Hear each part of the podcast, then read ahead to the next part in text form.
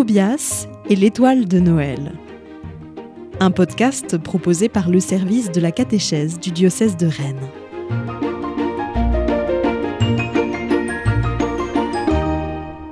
Épisode 5 L'arc-en-ciel. Ce soir-là, Tobias, le jeune berger, mit rapidement ses moutons à l'étable et arriva plus tôt que d'habitude à son rendez-vous quotidien avec Akam. Il était impatient de découvrir la suite de l'histoire. Sa nuit avait été terriblement agitée, il avait rêvé de tempêtes énormes, et avait passé sa journée à se demander ce qu'il pourrait bien faire si un tel déluge recommençait. Akam était déjà là, au même endroit que d'habitude. L'arrivée du jeune garçon sembla tirer le vieil homme d'une profonde contemplation. Tobias comprit que, dans le silence de son cœur, Akam priait Dieu avant chaque rencontre qu'il avait avec lui. Bonjour Tobias. Te vois bien de bonheur, hein? Je, je vois que tu as hâte de connaître la suite de notre conversation d'hier.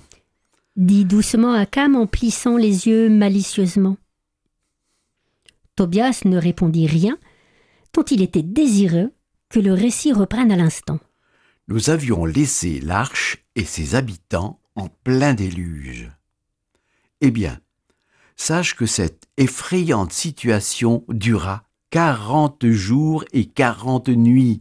L'eau avait fini par tout recouvrir et, et une fois que les nuages, ayant fait leur ouvrage dévastateur, disparurent du ciel, Noé et sa famille constatèrent qu'aussi loin que pouvait porter leur regard, il n'y avait plus que de l'eau autour d'eux.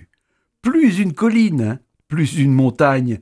Ils étaient au milieu d'un immense océan sans rive.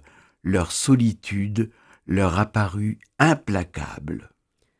Tobias regarda les collines de Bethléem qui s'étendaient paisiblement sous ses yeux en cette fin de journée, et il peina à les imaginer recouvertes d'une mer sans limite.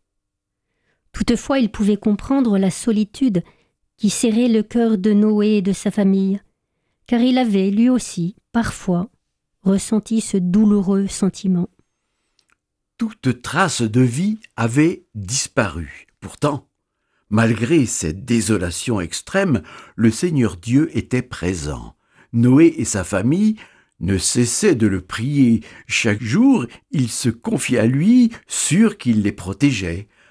Après de longs jours de navigation sans but, Noé décida d'ouvrir la fenêtre de l'arche et lâcha un corbeau pour que celui-ci aille explorer le nouveau monde et voir s'il y avait quelque part, derrière le lointain, un morceau de terre émergé mais le corbeau revint sans avoir pu se poser. Noé fit de même avec une colombe, sans plus de résultat.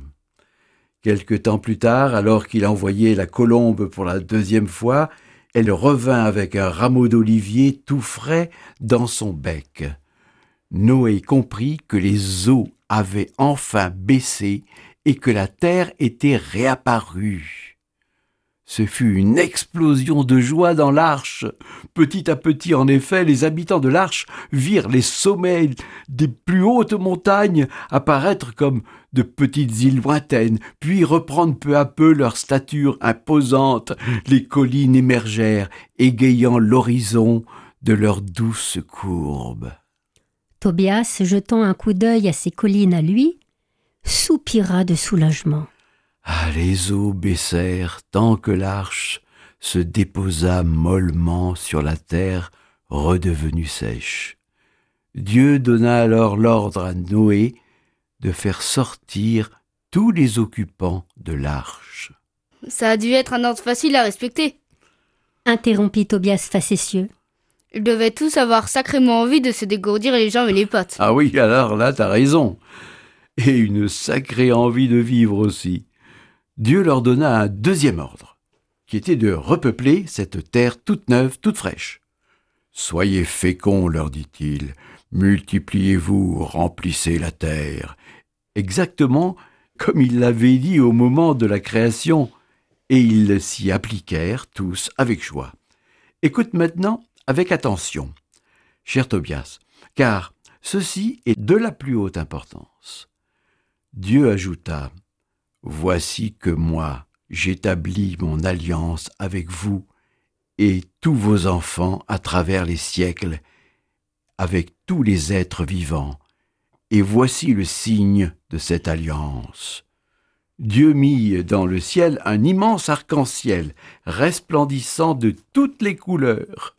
Depuis, dès que nous voyons un arc-en-ciel se former, nous nous souvenons de l'alliance que Dieu fit avec Noé. Nous nous souvenons que jamais Dieu ne nous oublie, que jamais il ne nous abandonne. Comprends-tu cela, Tobias? Tobias réfléchit longuement puis répondit. Cette étoile au-dessus de notre tête, notre étoile à toi et à moi, elle est un peu comme cet arc-en-ciel, n'est-ce pas, Akam? Je crois que tu as tout compris, mon petit Tobias. Dit Akam, impressionné par l'intelligence et la profondeur de l'enfant. Oui, comme l'arc-en-ciel, elle nous rappelle l'amour fidèle de Dieu pour nous, son alliance, sa présence. C'est notre étoile, mais aussi l'étoile de tous les êtres humains et de tous les êtres vivants. Comme l'arc-en-ciel qui est vu par tous, notre étoile peut être vue de très très loin. Mais j'anticipe déjà sur l'histoire que je te raconterai demain. Sur ces mots, Akam mit fin à l'entretien et laissa Tobias tout songeur. Bonsoir, Akam. Bonsoir Tobias. Bonsoir, toi qui m'écoutes.